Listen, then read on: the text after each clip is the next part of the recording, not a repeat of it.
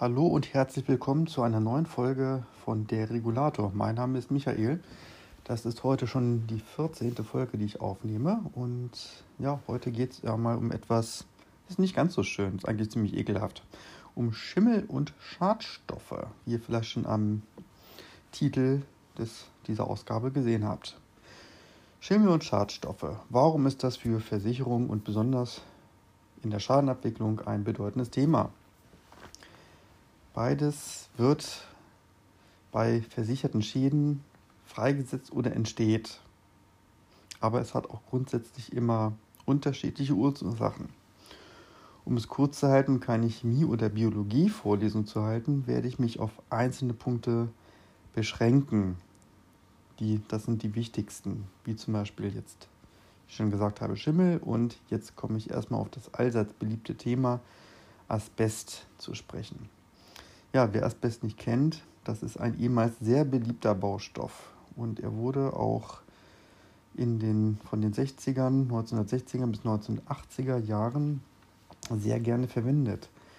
Man findet ihn zum Beispiel oft als Kleber von älteren Bodenplatten, in, auch in älteren Gebäuden, in Wellplatten aus Zement, so sogenannte Eternitplatten, oder auch in Fliesenkleber. Aber damit hört die Liste nicht auf. Aber das sind jetzt die Baustoffe, mit denen ich meistens dann zu tun habe, wenn es um das Thema Asbest geht.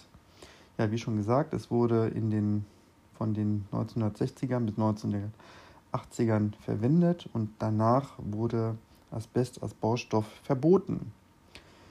Ja, warum wurde es verboten? Ganz klar, es ist krebserregend. Aber was ist Asbest? Doch was ist Asbest überhaupt? Da habe ich mir einmal den Artikel von Wikipedia aufgerufen und werde euch ein paar Zeilen daraus vortragen. Asbest ist eine Sammelbezeichnung für verschiedene natürlich vorkommende faserförmige, kristallisierte Silikatminerale, die nach ihrer Aufbereitung technisch verwendbare Fasern unterschiedlicher Länge ergeben. Asbest wurde auch als Wunderfaser benannt, weil er in großer Festigkeit das ist ein wunderbarer Satz, weil er eine große Festigkeit besitzt, hohe Hitze- und Säurebeständigkeit hat und hervorragend dämmt. Und das auch, kommt auch noch dazu, die Fasern können zu Garnen gesponnen werden.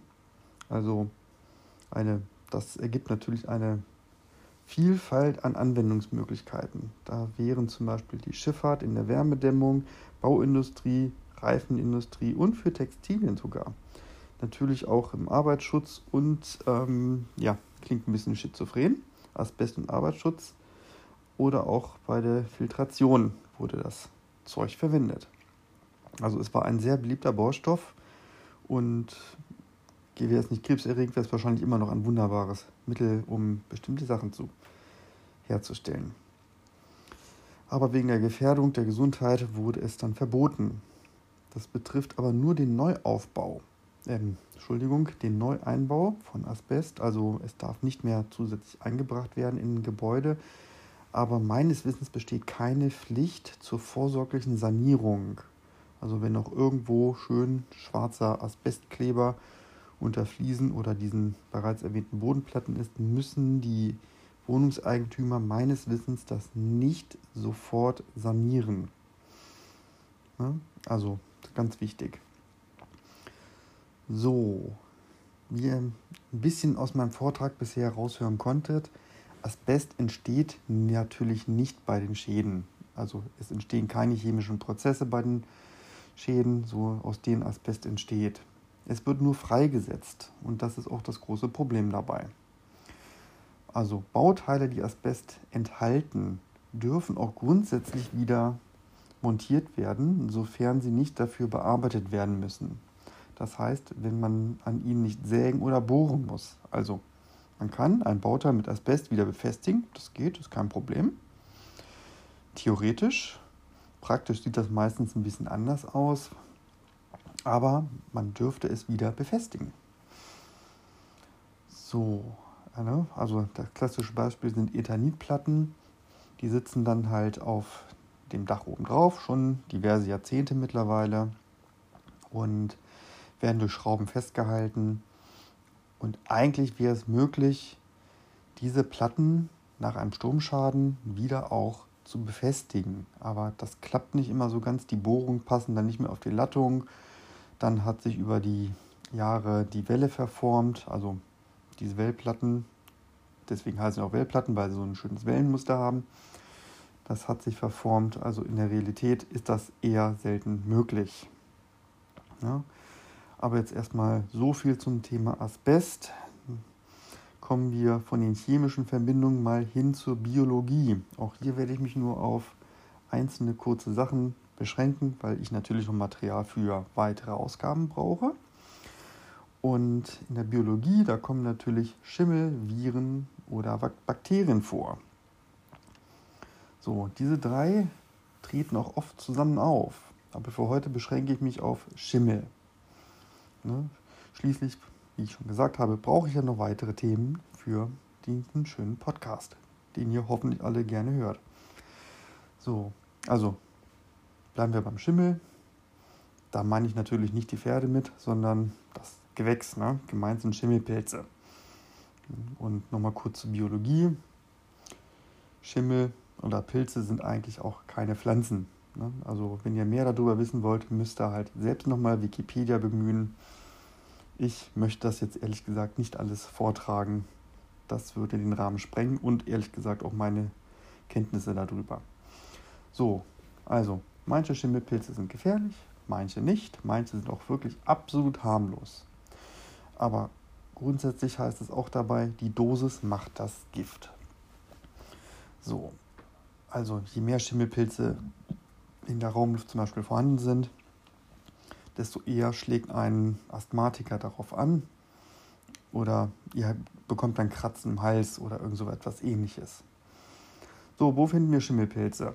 Um es einmal kurz zu sagen, überall. Wirklich überall. Jetzt, wo ich hier gerade schön ein- und ausatme, habe ich Schimmelpilze Pilzsporen in der Luft, die ich einatme und auch wieder ausatme. Auf Lebensmitteln haben wir die, auf Baustoffen, auf unserer Kleidung, im, Be im Bett. Also wir begegnen überall Schimmelpilzen. Und das ist für uns zum Glück auch so gut wie immer harmlos. Denn die Konzentration ist meistens sehr, sehr, sehr, sehr, sehr niedrig. Also wie gesagt, wer mehr darüber wissen möchte, muss sich bitte selbst einmal im Internet schlau machen. Ja, so. So, aber übrigens, wir kommen auch sehr, manchmal sehr gerne mit Kontakt in, von Schimmelpilzen. Ja, also habt ihr schon mal eine Pizza gegessen? Die Hefe im Teig ist ein schöner Pilz. Ja, der Käse ist schon wunderbar verschimmelte Milch, wie Pumuckel schon sagte, und die Salami ist luftgetrocknet und hat vielleicht einen gewollten Edelschimmel außen auf der, auf der Pelle. Ne? Also, aber so viel jetzt erstmal zur Einführung. Wo tritt Schimmel bei Schäden auf? Dazu muss man wissen, unter welchen Bedingungen Schimmel überhaupt wächst. Und diese sind Wärme und Wasser. Ja, und dann braucht natürlich noch der Schimmelpilz ein Material, auf dem er wachsen kann. Und das sind besonders beliebt bei den Schimmelpilzen organische Materialien. Also das könnten, kann Holz sein, das können Tapeten sein. Und äh, das sind so die Materialien, mit denen man sich dann bei Wasserschäden öfter mal mit rumplagt. Also alles, was biologisch entstanden ist oder aus biologischen Stoffen hergestellt wurde. Also das klassische Beispiel ist unsere Raufasertapete, die ihr garantiert auch an der Wand kleben habt. Das ist Papier mit ein paar Sägespänen da drin, also Holzspäne, ganz normales. Das ist nichts anderes als Zellulose pur. Also spinnt man den Faden ein bisschen weiter, werden folglich Tapeten eigentlich nur aus Holz hergestellt. Also eigentlich habt ihr eine vertäfelte Wand. So, und was passiert dann? Die Schimmelsporen setzen sich auf der Tapete ab. Die bleiben halt dran. Ne? Das ist kein Problem für die. Man könnte sie theoretisch auch absaugen. Ne? Also ihr könnt einen Staubsauger nehmen und ähm, dann eure Wände absaugen. Das ist aber Blödsinn, solange euer Staubsauger ähm, einen, keinen vernünftigen Filter am Ende hat. Ansonsten verteilt ihr nur die Schimmelpilze in der Luft. Das werdet ihr garantiert auch ordentlich haben. Also macht euch nicht so viel Sorgen darum. Das ist völlig harmlos, die normale Konzentration. Tut euch nicht weiter weh. So, ich muss mein Manuskript ein bisschen weiter blättern. So, kommt es dann also zu einem Wasserschaden, wird die Tapete nass. Selbst dann kommt es noch nicht zwangsläufig zu einer Bildung von sichtbaren Schimmel. Ja, also da braucht man dann, wie schon erwähnt, ein etwas Wärme zu.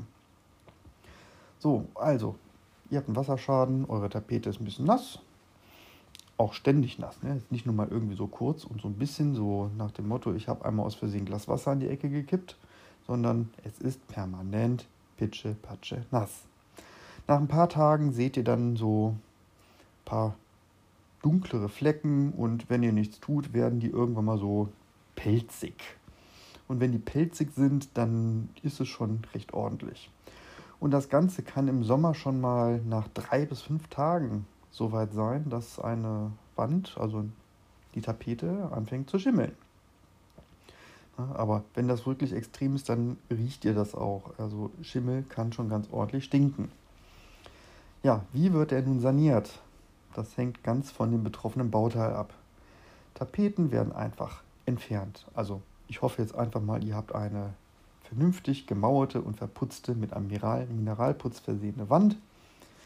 Da kratzt man dann die Tapete einfach ab, desinfiziert die Wand und fertig. Ne? Nach der Trocknung wird neu tapeziert und die, Wand, ähm, die Tapete dann gestrichen. Ne? So, habt ihr eine Wand aus GK, der allseits beliebte Gipskarton, aus dem mittlerweile gefühlt ganze Häuser gebaut werden, dann habt ihr schon etwas mehr Spaß damit. Wobei, jetzt hört ihr gerade Gipskarton. Moment, Gips ähm, ist doch kein biologischer Baustoff. Stimmt, ist rein mineralisch. Dummerweise liegt der Gips zwischen zwei Lagen Papier. Das hat wohl produktionstechnische und verarbeitungstechnische ähm, Gründe. Auf jeden Fall haben wir da wieder unser organisches Material und dann kann sich auch auf Gipskarton schön der Schimmel bilden. Und weil man dann auch in den Leichtbauwänden, so nennen sich dann die Wände mit, die mit Gipskarton beplant sind, dann schön Hohlraum hat, wo es dann auch relativ stickig wird und feucht, schwarmes, schwüles Klima herrscht. Das Wasser an der Wand, in der Wand kann nicht wegtrocknen, bilden sich auch dort Schimmel. Ja, so. Aber es gibt ja noch andere Baustoffe wie Spanplatten oder OSB-Platten, so, aber das Thema Holz will ich für heute eigentlich mal ausblenden, weil das dann mit den Schwammschäden mehr zusammenhängt und wie gesagt, ich brauche noch weitere Themen für weitere Ausgaben. Also, was macht man da mit den befallenen Bauteilen, also eine Spanplatte oder eine USB-Platte? Nur noch zum Hinweis, was eine USB-Platte ist. Das ist eigentlich nichts anderes als eine ähm, als viele, viele Hackschnitzel aus Holz, die einfach irgendwie zusammengewalzt werden. Ich glaube, die werden auch noch mit einem Kleber versehen, ähnlich wie eine Spanplatte, aber die werden einfach dann zusammengepresst und sind dann eine Platte. Na, so. Und diese Bauteile, wenn die halt Schimmel haben, dann fliegen die raus. Es gibt vielleicht ganz, ganz wenige ähm, Fall, Fälle, in denen sie verbleiben können und desinfiziert werden, aber das sind eher wenige. Im Allgemeinen sagt man eher raus mit dem Zeugs. Ja, das Thema Schimmel und wenn man sich einmal eine Verbrauchersendung im Fernsehen anguckt, dann heißt es gleich immer, ja, man braucht einen Sachverständigen und Hü und Hot und hin und her und muss unbedingt sein. Ich sag mal so, nein, das ist eigentlich meistens Geldverschwendung wenn ihr jetzt so ein paar Flecke an der Wand habt, mit ein bisschen Schimmel, nach einem ganz normalen kleinen Wasserschaden, ja, das ist schön, wenn ich weiß, wie das Pilzchen am Ende des Tages heißt. Das steht dann in irgendeinem Gutachten drin, auf Seite hast du nicht gesehen. und auch noch die Konzentration. Und wenn man einen guten Sachverständigen hat, misst er auch noch einmal die Raumluft, also die Sporenbelastung der Raumluft. Kann man machen, muss man nicht, kostet immer 2.500 bis 3.000 Euro für etwas, was man meistens sowieso schon weiß. Also die Proben würde dann ein Sachverständiger ins Labor schicken und die Ergebnisse kenne ich meistens schon. Also deswegen kann man auch darauf verzichten. Dann kann man für das Geld ehrlich gesagt auch was anderes, also wofür man keine, keinen Sachverständigen mehr braucht, wenn man mehr oder weniger schon sowieso schon braucht, dann kann man sich das Geld ehrlich gesagt sparen. Ja? Also, also Schimmelpilze muss man wirklich nur überprüfen lassen, wenn man es wirklich wissen möchte, ob ein Bauteil wie zum Beispiel ein Estrich entfernt werden muss. Das ist ja schon wesentlich aufwendiger, als jetzt mal so eine Tapete zu erneuern.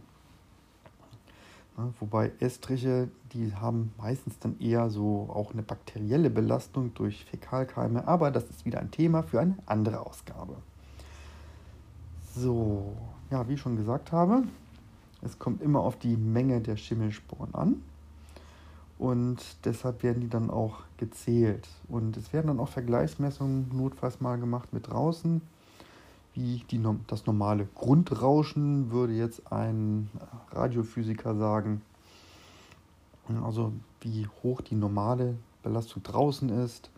Und dann würde man quasi das Delta zwischen Belastung draußen und drin ziehen. Und ja, am Ende bleibt einfach die Weisheit. Es geht, ähm, die Menge macht das Gift. Ja, das soll es für heute auch schon gewesen sein. Ich hoffe, ihr hattet Spaß mit Schimmelpilzen. Ich hoffe, ihr mögt noch Pizza. Ich liebe Pizza. Und die Schäden dadurch, die sind eigentlich in aller Regel handelbar. Wenn ihr einen Wasserschaden habt und einer meiner Kollegen kommt zu Besuch, seid ganz entspannt. Der weiß genau, was er tut und was gemacht werden muss. Und in Extremfällen holt man sich einen Sachverständigen. Bei den meisten Fällen ist das einfach nicht notwendig. Also in diesem Sinne, jetzt kommt noch der Abspann. Bis dann. Tschüss.